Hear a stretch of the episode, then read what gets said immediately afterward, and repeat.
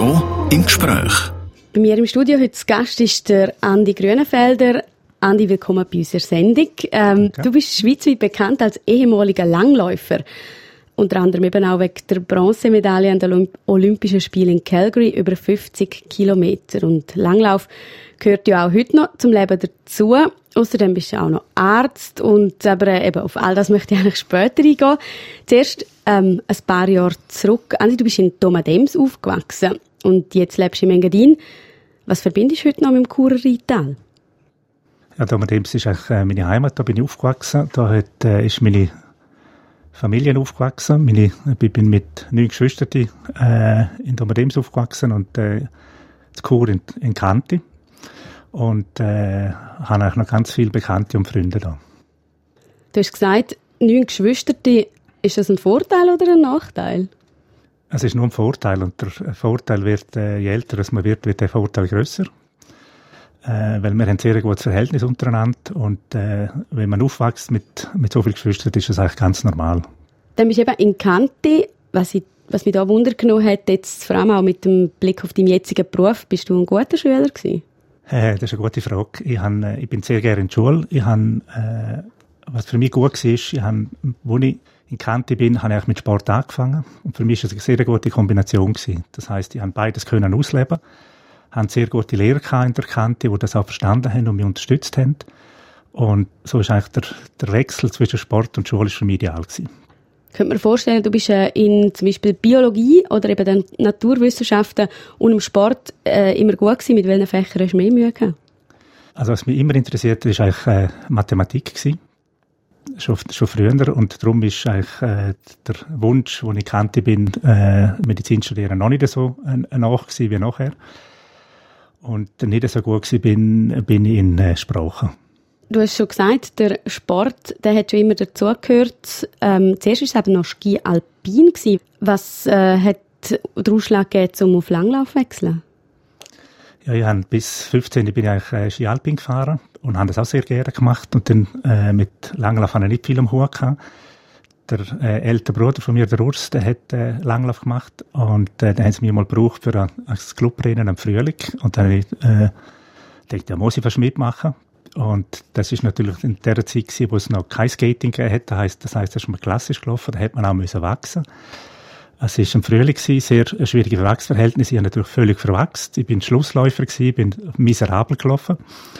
Äh, meine Staffel ist fast letzte geworden, äh, durch und wegen mir. Und ich bin ins Ziel gekommen, das hat mir so Spaß gemacht und äh, ich habe von dem Tag weg habe ich die, äh, die Alpine Ski auf die Seite getan und habe eigentlich angefangen langläufeln, obwohl es dort eigentlich keinen Schnee mehr hatte. Und wie hast du das bewerkstelligt? Ich habe dann angefangen, ein Trockentraining zu machen, Velofahren, äh, Joggen und äh, eine neue interessante Geschichte ist, ich bin dann am, am Herbst äh, nach dem Frühling, als ich zuerst mal auf der Langlauf war, bin, an ein, Testrennen vom Bündner Skiverband und habe, äh, äh, Rollskirennen bin ich Zweiter geworden, im, im Berglauf habe ich gewonnen. Dann haben sie mich aufgenommen in den Bündner Skiverband Langlauf, habe aber keine Ahnung von Langlaufen. Also eigentlich zuerst ein miserables Ergebnis und nachher ist aber relativ schnell dann eigentlich klar geworden, dass du dort schon ein gewisses Talent hast. Also es ist nicht das hat mich fasziniert und es hat, mich, äh, hat mir äh, vor Bewegung her gefallen und das ist jetzt seit, seit dieser Zeit ist das immer noch so. Nach der Matura eben, hast du dann, bist du in Engadin gezögert. Nachher, ähm, ich brauche jetzt deine Worte, hast du acht Jahre im Wald gelebt. Ähm, wegen dem Langlaufen, muss man jetzt da dazu vielleicht sagen. Hat da noch etwas anderes Platz gehabt, überhaupt nebendran? Ja, sicher. Also, ich habe, äh, nach der Matura habe ich daheim gesagt, den Eltern, jetzt werde ich selbstständig und bin in Engadin. Und äh, von, dieser Zeit weg bin ich auch selbstständig gewesen. Das heißt, ich habe meinen Lebensunterhalt selber äh, bestritten. Zu dieser Zeit hat, ist Langlauf hat dann überhaupt kein Stellenwerk in der äh, Sportwelt, eigentlich in der Schweiz. Und äh, da habe ich äh, natürlich auch müssen arbeiten, zum Geld verdienen. Und habe das auch gemacht. Und äh, das andere ist, ich habe durch den Judge Guidon, der in, in Bever aufgewachsen ist, und die haben äh, die Eltern einen Bauernhof gehabt, habe ich dort relativ viel äh, mitgeholfen im Sommer. Also zum Heuen, zum Misten, zum äh, äh Kühe vor Alp holen und so weiter. Wie hast du denn das Geld schlussendlich verdient? Also mein Vater hat das äh, Vermessungsbüro in, in Domadems. Äh, das hat jetzt der, mein ältester äh, Bruder übernommen, schon länger. Und äh, ich habe während der Schulzeit bin ich ganze Bündnerland um Messhilfe machen und haben das noch in, in den ersten Jahren im Mengendin können machen. Und eben natürlich ganz viel Langlauf während dieser Zeit. Die Krönung ist gekommen mit der eben Bronzemedaille in Calgary über 50 Kilometer. Wie war es? Nimm uns mal mit zurück an die Spiel. Wie hast du dich gefühlt, wo du nachher am Schluss wirklich auf dem Podest stehen also es ist ja äh, im Prinzip am Schluss von meiner Karriere gewesen. Ein Jahr vorher bin ich an der Weltmeisterschaft in Oberstdorf bin ich Vierter geworden. Und äh, bis, also dort in Oberstdorf bis eineinhalb Kilometer vor dem Ziel bin ich noch auf dem Medaillenplatz gewesen. Und äh, das war für mich das erste Mal, gewesen, wo ich gewusst habe, wenn ich äh, mich richtig vorbereite, dass es lange könnte. Und das war auch das Interessante für mich in den späteren Jahren von der Langlaufkarriere, dass, dass ich gesagt habe, an dem und dem Tag will ich eigentlich äh, meine beste Leistung abprüfen können. Und dass das ähm, in Calgary funktioniert hat, ist eigentlich äh, äh, ein cooles Erlebnis gewesen. Und vielleicht jetzt ein bisschen eine gemeine Frage, aber hat es dich nicht äh, gestört, dass du nicht Erster geworden bist? Nein, weil äh, im Sport ist es so, dass der, der Beste soll gewinnen und äh, für mich war es so, gewesen, ist nicht wichtig gewesen, unbedingt der Rang, sondern wenn ich das Gefühl hatte, ich habe ein super Rennen gemacht für mich und bin vielleicht Siebter gewesen, dann äh, bin ich zufrieden gewesen. Und da sind einfach zwei schneller gewesen und das, das äh, muss man akzeptieren, ist auch okay so. Was geht einem durch den Kopf, wenn man auf dem Podest steht? Es war noch ein spezielles Erlebnis gewesen, weil es hat etwa, etwa 80'000 äh, Zuschauer dort. Äh, es hat noch andere Veranstaltungen gehabt von den Alpinen. Also der Alberto Tomba hat jetzt seine Goldmedaillen abgeholt. Und äh, wenn man sieht, dass das Schweizer Fahrer raufgeht, ist es noch ein spezielles Gefühl. Wie hast du das Spiel im Allgemeinen erlebt? Also, das ist ja ein riesiger Anlass, wird je länger, je grösser, aber schon Calgary, eben, wie du sagst, 80.000 Leute. Wie, wie hast du das erlebt als, als Anlass, als Athlet und aber auch für, für die Region? Also als Athlet ist das immer speziell, äh, vor allem als, als nordischer Athlet. Ich bin zuerst mal an der, an der äh, Olympiade in Sarajevo gewesen. Ist ein extrem schönes Erlebnis gewesen. Äh, und da sind wir irgendwo im, im, im Wald oben gewesen.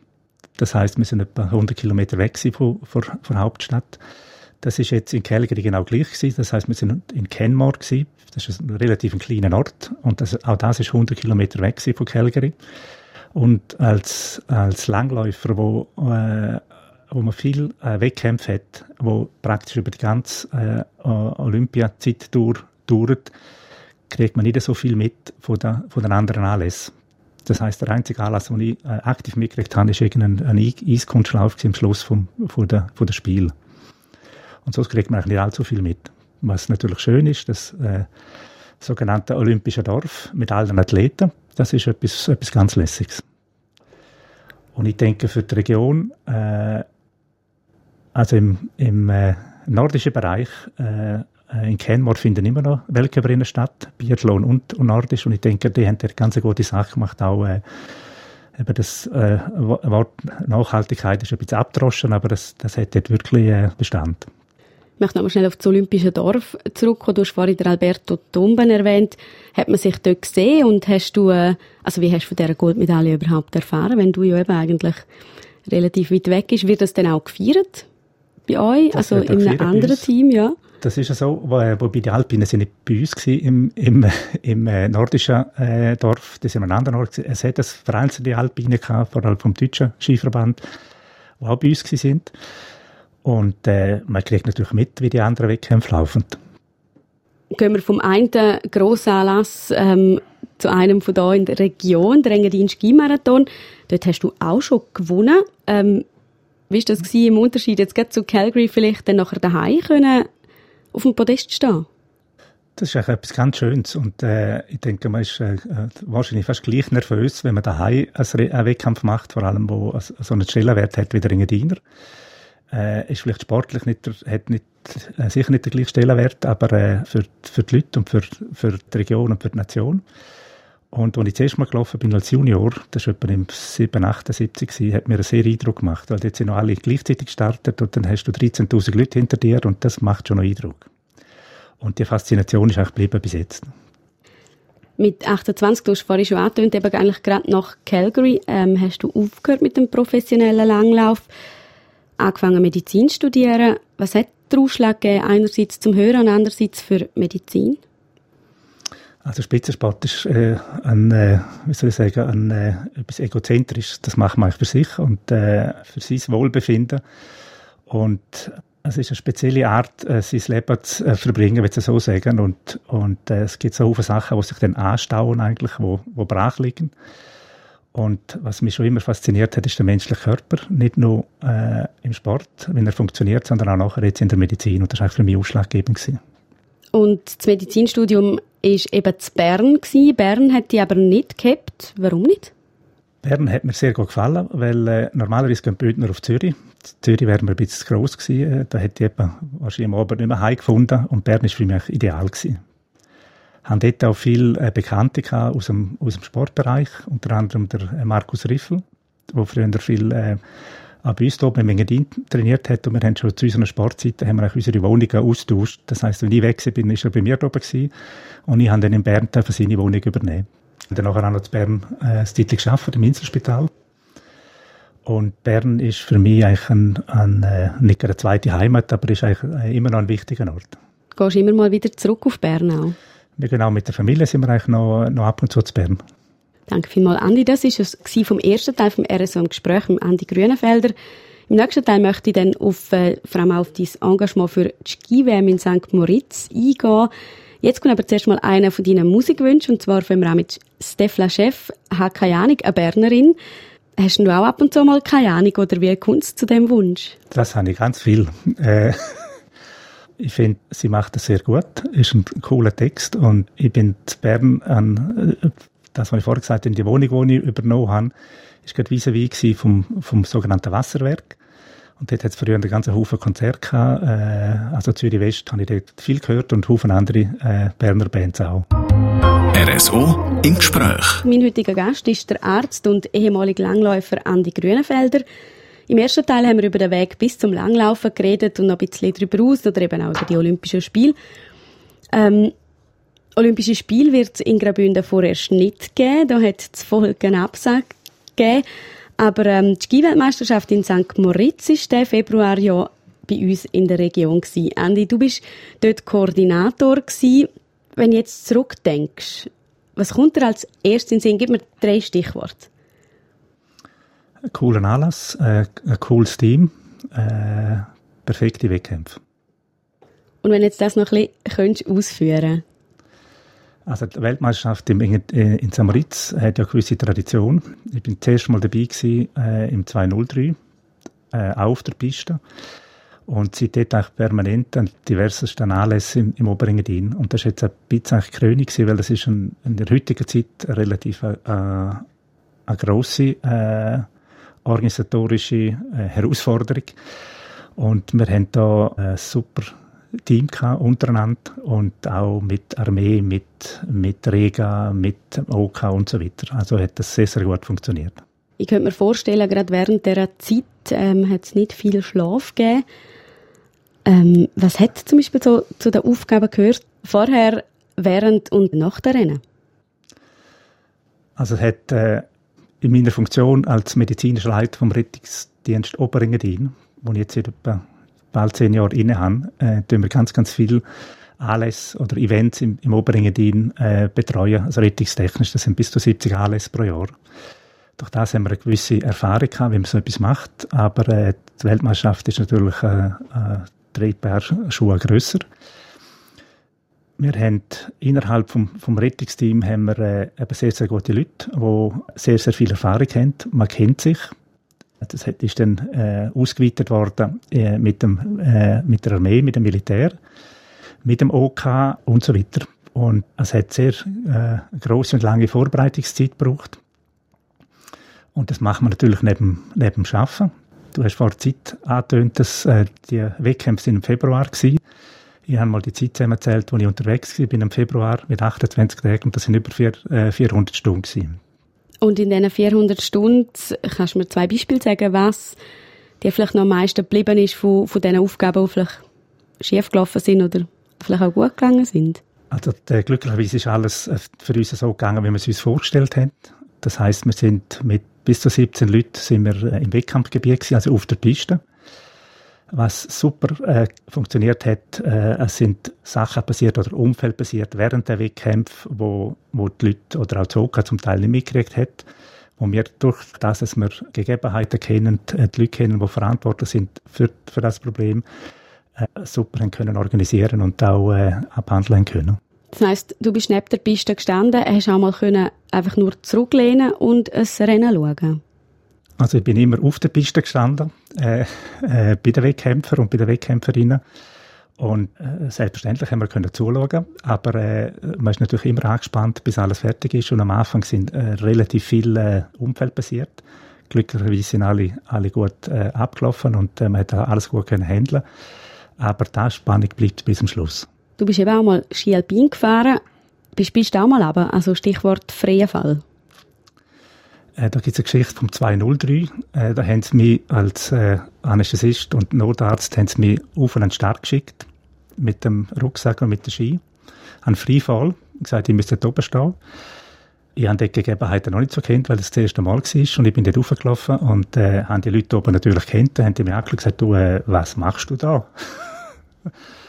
Dann habe ich gesagt, ja, wenn jetzt einer umgeht, dann muss ich da runterfahren. Und dann habe ich mal rausgeschaut aus dem Starthäuschen und gesagt, okay, äh, das ist die Sache erledigt gewesen. das ist ein Nein. Der Freifall ist bei dir in dem Fall noch nie unter die Ski gekommen? Äh, nein, äh, man hätte auch nicht dürfen. Ich denke, äh, skitechnisch wäre das sicher möglich, aber sicher nicht so, wie die, äh, die Herren abfahren. Das heisst, es ist in dem Fall auch nicht passiert und es wäre gar nicht äh, so weit gekommen? Genau. Jetzt bist du aber nicht nur an einer Ski-WM aktiv, aktiv dabei, sondern auch schon länger eben beim Engadin Skimarathon. Wir haben es vorhin schon mal angetönt. Jetzt, vielleicht du persönlich, hast auch noch Zeit, um auch noch mitmachen? Ich habe äh, in meiner Langlaufkarriere dreimal mitgemacht. Das letzte Mal im 88. Und nachher äh, bin ich dann, als ich äh, wieder ins Engadin gezogen bin, beruflich relativ schnell äh, verantwortlicher Rennarzt geworden vom Engadin Skimarathon. Und so habe ich immer eine gute Ausrede. Ich würde eigentlich gerne laufen, aber ich muss leider arbeiten. Für mich ist es ein absoluter Top-Anlass. Ich bin an verschiedenen Anlässen, Volksläufen an anderen Orten auch in anderen Ländern. Und es gibt keinen Anlass, der so gut organisiert ist wie der Engadin Skimarathon. Und ja, es ist jedes Mal, auch wenn ich, wenn ich auch da an der Piste stehe, jedes Mal wieder eine Faszination. Und das Gute ist am Engadin Skimarathon, wir haben an dem Tag bis über 100 Leute, die verantwortlich sind für die, für die Rettung. Und durch das, dass man auch dort die Leute gut kennt und durch das, dass man das seit mehreren Jahren macht, brauche ich eine Sitzung und dann weiß ich, dass es funktioniert. Du bist ähm, eben sehr engagiert privat, ähm, auch eben mit der Ski-WM sicher jetzt in diesem Jahr vielleicht noch ein bisschen spezieller. Auch noch Arzt, hast Familie. Wie kriegst du das alles unter einen Hut? Also ich sage immer, primär bin ich ein Familienvater, habe zwei, äh, man darf nicht mehr Mädchen sagen oder Fräulein, sie sind junge Frauen. Und die sind jetzt in einem Alter, wo sie mich vielleicht zeitlich nicht mehr so viel brauchen wie, wie vorher. Und das war so gewesen, dass sie äh, in der Zeit, wo sie klein sind, für mich persönlich nicht sehr viel gemacht haben, weil ich die Zeit lieber mit der Familie verbracht habe. Und äh, eben jetzt, wenn sie, wenn sie mich nicht mehr jeden Tag sehen, jetzt habe ich wieder Zeit, um, um ab und zu etwas für mich zu machen, sportlich. Wie viel Mal gehst du noch langlaufen in der Woche? So viel wie möglich, leider viel zu wenig weil äh, also im Winter gibt es Arbeitszeiten von 60 bis 90 Stunden im Durchschnitt und äh, da muss man Zeit sich schon bei dir nehmen. Was ich, wenn möglich ist, mache, dass ich am Abend mit der Stirnlampe gehe und das finde ich äh, etwas, etwas äh, Sensationelles. Ist das die einzige Erholung, die du dir kannst gönnen oder gibt es noch etwas anderes, wo du sagst, auf das kann ich nicht verzichten, um mich eben auch von diesen strengen Arbeitstagen erholen? Also für mich sind die strengen Arbeitstage, das ist, wie, ist, äh, wie soll ich sagen, zeitlich vielleicht eine stressliche äh, Stressbelastung, aber äh, vor Arbeit, wenn man das gut organisiert, eigentlich nicht. Und ich muss mich eigentlich nicht unbedingt erholen äh, von dem, weil äh, dann würde ich etwas falsch machen. Wenn jetzt einer fragt, beschreiben Sie sich als Person, wie würdest du dich selber be beschreiben? Also wenn, wenn mich jemand kennt, dann sage ich immer, das ist, ist eine, eine Frage von, vom, vom Jahrgang von dieser Person, weil äh, die äh, jüngeren Jahrgänge, die kennen mich nicht mehr, die wissen nicht mehr, dass ich der Herr Grünenfelder bin. Als Person, ich denke, ich bin relativ äh, umgänglich. Ich bin ruhig, ich überlege mir lieber etwas, bevor ich etwas erzähle. Und äh, kann mich für viele Sachen sehr, sehr äh, schnell und, und äh, auch intensiv begeistern. Die Begeisterung spürt man mal sicher, äh, wenn es um den Engadiner geht. Das ist es vom zweiten Teil von mir so im Gespräch. In ein paar Minuten möchte ich noch mehr über den Mensch an die grünen Felder und aber auch eben über den Beruf erfahren. Zuerst hören wir jetzt eben noch den Stefan Eicher mit «Ich weiß nicht, was es ist». Was bedeutet das Lied für dich? Ganz auf, was, äh, als ich das erste Mal gehört habe, habe ich, habe ich das Gefühl, das, das wird eines meiner Lieblingslieder und das ist auch so. Jetzt habe ich letztens den, den Film gesehen, «Unerhört Jenisch» und finde den super und finde das eigentlich ganz ein wichtiger und guter Film. RSO im Gespräch. Das ist die Interviewsendung RSO im Gespräch mit dem Arzt und ehemaligen Langläufer Andi Grünenfelder. Andi, der Sport hat dein Leben immer geprägt. Du hast vorher gesagt, du bist Arzt geworden, weil dich der menschliche Körper fasziniert hat. Jetzt bist du äh, Chefarzt Anästhesierklinik Gut in St. Moritz. Gerade im Vergleich zum Spitzensport. Wie würdest du dein jetziges Leben beschreiben? Ähm, gib mir doch mal einen typischen Tag in, in deinem Leben, einen normalen Arbeitstag. Also äh, vielleicht vorweg zu sagen ist, es hat sehr viele Parallelen. Äh, der jetzige äh, Beruf zum, zum Spitzensport, das heißt, äh, es ist zeitlich intensiv, aber äh, unterm Strich, man sollte äh, das machen, was man gerne macht. Und wenn, äh, wenn man etwas findet, was einem fasziniert, oder, äh, dann äh, bin ich in der glücklichen Lage, dass, dass, dass mich neben dem Sport, dass ich etwas machen kann, was mich wirklich fasziniert. Und auch jetzt nach dieser längeren Arbeitszeit oder äh, den Jahren, wo ich, wo ich die Arbeit mache, ist das auch immer noch so. Ein normaler Tag ist so, dass ich am, normalerweise um 6 Uhr morgen in der, in der äh, Klinik bin, in Samoritz. Dann gehe ich meistens auf die Abteilung, um zu schauen, ob alles gut ist, dass die, die frisch operiert sind, am Vortag, ob es denen gut geht, ob man nicht irgendetwas muss anpassen an der, an der Therapie. Und dann gehe ich mich vorbereiten für, für den Tag. Und meistens die ersten Patienten kommen Viertel vor zehn vor sieben bei uns ins Haus. Und dann, äh, ja, dann läuft das. Und im Winter ist das häufig Open-End. Das heißt, wenn die Notfälle kommen, dann äh, schafft man, bis, äh, bis alles gemacht ist. Du hast vorher gesagt, Spitzensport ist eher egozentrisch. Arzt ist ja eigentlich der Gedanke irgendwo auch dahinter, um den Menschen helfen. Ist das mhm. das, was du gesucht hast? Das ist unter anderem das, was ich gesucht habe, zum, äh, das klingt jetzt blöd, um irgendetwas zurückzugeben, aber äh, es ist ein faszinier für mich ein faszinierender Sport, ein äh, faszinierender Beruf, Entschuldigung.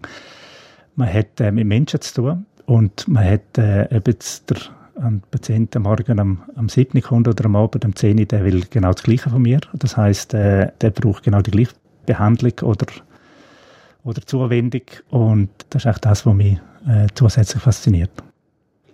Und du hast vorher gesagt, eben, der zeitliche Aufwand ist eigentlich, wieso, also das passiert halt nebenbei, aber ist es nicht also wirklich streng, wenn am Abend um 10 Uhr einer kommt, dass man den Patient genau gleich ernst nehmen kann, wie der, der morgen um 7 Uhr kommt, wenn man noch frisch ist? Das ist so, dass man, dass man äh, sich gewisse Standards aneignen muss. Das heißt, äh, die Abläufe vor Arbeit müssen eigentlich geregelt sein. Durch das, also Standard heißt für mich, das gibt Sicherheit. Das heißt nicht, dass man abstumpft, äh, im Gegenteil, sondern äh, das heißt, dass ich, äh, auch wenn er morgen um zwei kommt, den genau gleich kann behandeln, wie wenn einer morgen um, um, um sieben oder um acht kommt. Was sind die Fälle, die du behandelst? Mit was kommen die Leute zu dir? Also Klinik Gut ist eine äh, orthopädisch-traumatologische Klinik. Das heißt, alles, was mit Knöcheln zu tun hat, den wir eigentlich behandeln. Im Winter sind das viele Skiunfälle, Schlittelunfälle, Langlaufunfälle. Und das ist eigentlich das Spektrum. Du sprichst es an, eben die Art von Patienten. Ich könnte mir vorstellen, dass es auch die ab, ab und zu ähm, eine berühmte Person gibt oder einen Sportler, wo man, wo man kennt. Wie geht man als Arzt damit um, wenn Medien im Wartezimmer stehen und wollen wissen, wie es jetzt äh, dieser Person geht? Also jeder Mensch, äh, also wir probieren jeden sogenannten Patient genau gleich zu behandeln. Da hat, ob, ob es jetzt ein, ein Bauer aus dem Bergell ist oder eine Gräfin von und zu, das macht für uns auch keinen Unterschied. Wenn die äh, medienwirksame Person äh, bei uns behandelt wird, was wir jetzt in der, in der Weltmeisterschaft ähm, 2017 äh, mehrfach hatten, dann haben wir das auch gut geregelt unter uns. Es gibt einen Pressesprecher, wo, äh, über den geht, gehen alle Informationen raus und das ist eigentlich bei uns äh, seit Jahren eigentlich sehr gut äh, organisiert. Der Langlaufsport, den hast du sicher geprägt, auf das gehen wir gerade als nächstes ein. Aber jetzt noch eine Frage eben zur Medizin oder zu deinem Arbeiten als Arzt. Was möchtest du dort noch verändern? Also wenn ich verändern will, äh, die Grundidee ist äh, jeden Tag, dass wir für äh, die Patienten, die wir behandeln, die für sie äh, individuell, persönlich die, die bestmögliche Therapie können anbieten Dann eben, kommen wir nochmal auf das Langlaufen zurück. Du bist sehr engagiert, du hast den Sport auch nach deiner Karriere noch mitgeprägt, eben mit dem, dass du die einsetzt für die entsprechenden Rahmenbedingungen, dass auch die richtigen Leute gefördert werden. Wenn du jetzt zurückschaust, die letzten 20 bis 30 Jahre, wie hat sich der Langlaufsport in der Schweiz verändert? Der hat sich extrem verändert. Also ich bin Anfang 80er Jahre bin ich in Zengadin und dort bist du als Langläufer bist du ein, ein komischer Kauz gewesen. Das sind die, die, das haben wir vorher schon gesagt, in, in Wald sind und dann irgendwann wieder zurückgekommen sind. Das hat sich extrem verändert. Im Moment bewegt sich im Wald fast alles. Das heißt, äh, man hat gesehen, dass, dass Bewegung etwas ganz Wichtiges ist, nicht nur im Winter, sondern auch im Sommer. Und man hat auch gesehen, jetzt im, im Langlaufbereich, dass die letzten Jahre hat, äh, findet da ein absoluter Boom statt. Das heißt, die, die am, am Sommer gehen, gehen Mountainbike oder wandern, die gehen am, am Winter langläufen. Und ich finde das sensationell. Der typische Langläufer, was ist das für einen? Was ist das für eine Person? Also der ist, hat sich äh, sehr gewandelt in den letzten äh, 20 Jahren.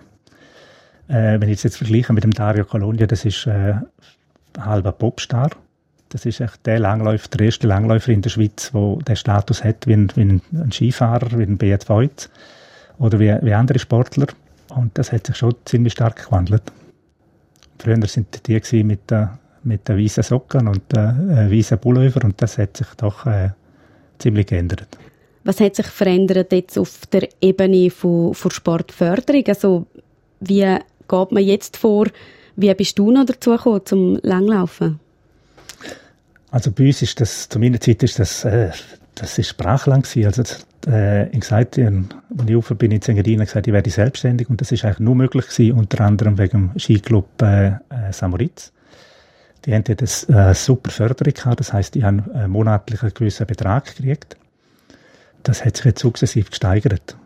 Am Schluss von meiner Karriere kann ich eigentlich gut können leben äh, von dem, was ich im Sport eingenommen habe. Am Anfang überhaupt nicht. Das heisst, in den ersten Jahren habe ich 3000 Franken gekriegt vom Skiverband pro Jahr.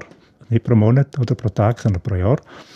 Und das hat sich jetzt extrem geändert. Das heisst, der, äh, auch da wieder das Beispiel von Dario Colonia, der kann sehr, sehr gut leben von dem, was er verdient und der wird auch nach seiner Karriere gut leben können von dem, was er verdient hat.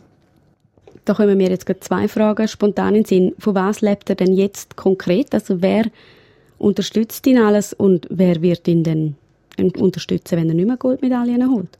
Also er hat ein sehr gutes Management und äh, ich denke, er ist da sehr, sehr gut eingebettet. Das heißt, er hat dann absolut, nicht nur im sportlichen Bereich wird er äh, absolut professionell unterstützt, sondern auch im Managementbereich. Und wenn es äh, fertig ist mit der sportlichen Karriere, von wo kommt denn dann noch das Geld? Ich denke, der wird das, so wie ich, also ich weiß es nicht genau bei ihm, aber so wie ich einschätze, wird er das sehr gut äh, aufgeleistet haben, dass er nachher mit den, äh, mit den Firmen auch weiter äh, zusammenarbeiten kann. Wie war es bei dir? Gewesen? Bei mir war es so, gewesen, dass ich gewisse Firmen hatte, die mich auch unterstützt haben. Vom, vom finanziellen Betrag sind das natürlich ganz andere Beträge als, als was jetzt. Aber äh, ich habe durch, durch das, was ich verdient habe im Langlauf, habe ich können mein, mein Studium finanzieren Und äh, das ist für mich äh, absolut okay gewesen. Was vielleicht noch zu sagen ist, der Dario Colon ist eine absolute Ausnahme. Und nach ihm, die, die jetzt in, der bis Whisky sind, die haben es nicht so einfach, ihren, ihren Lebensunterhalt äh, zu bestreiten äh, finanziell. Warum ist denn der Dario Colonia eine Ausnahme? Weil er weltweit das, äh, absolut in der Weltspitze ist. Und ist natürlich ein, äh, auch vom Typ her ein äh, sehr guter Vertreter für verschiedenste Firmen. Du hast vorhin gesagt, eben, der Sport hat sich eigentlich sehr verändert. Man, man fördert jetzt auch die Leute eher. Ist das eine Richtung, wo du das Gefühl hast, soll es auch noch so weitergehen? Oder siehst du sogar noch eine andere Möglichkeit für den Langlaufsport? Ich denke, in der Schweiz ist es so, es gibt ja die äh, äh, Trainingsstützpunkte. Und das hat man vielleicht vor etwa zehn Jahren hat man die, hat man die organisiert. Das ist, die Initiative ist aus dem, aus dem Bündnerland gekommen. Ich bin jetzt ganz lang im, äh, äh im Trainingsstützpunkt im, im Oberengadin. Äh, da haben wir mehrere professionelle Trainer, wo das, wo das professionell machen. Das heißt, man zahlt, man zahlt ihnen einen Lohn. Und durch das hat man natürlich viel, viel mehr Möglichkeiten, um die Jungen optimal zu unterstützen, auch in den in der jungen Jahren was andere Nationen schon, schon viel länger machen. Und ich denke, da ist man in einem guten, in einem guten Bereich. Du hast den Virus vom Skisport eigentlich schon bei dir in der Familie mitgekriegt.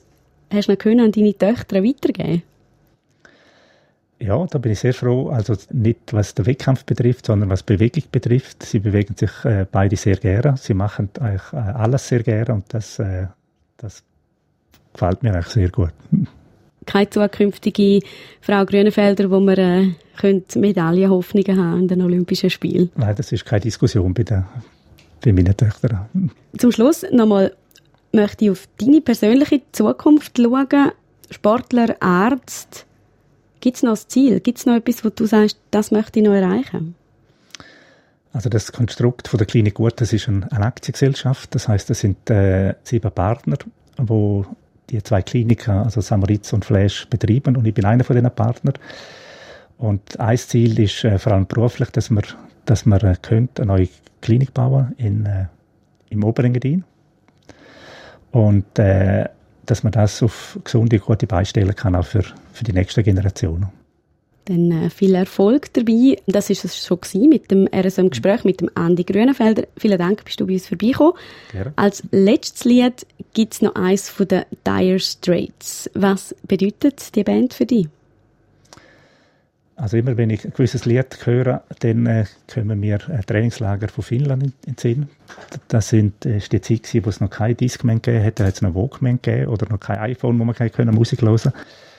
Und äh, da kommt mir, kommt mir eigentlich immer die Einsamkeit von der finnischen Wälder in den Sinn, wenn ich, wenn ich die Musik höre. Wo wir, äh, wir sind ähm, immer am, am Herbst, Anfangs Winter sind wir in den Norden rauf. Drei, vier Wochen irgendwo in, in, in der Hütte gewesen, in Nordfinnland, in, äh, in Lappland. Und da ist, ist, ein, äh, ist die Musik ein treuer Begleiter im Training. Danke vielmals an die Grünenfelder. Die ganze Sendung «RS im Gespräch» gibt es auf südostschweiz.ch zum Nachlesen. Und jetzt hören wir aber zuerst einmal Dire Straits mit «Brothers in Arms».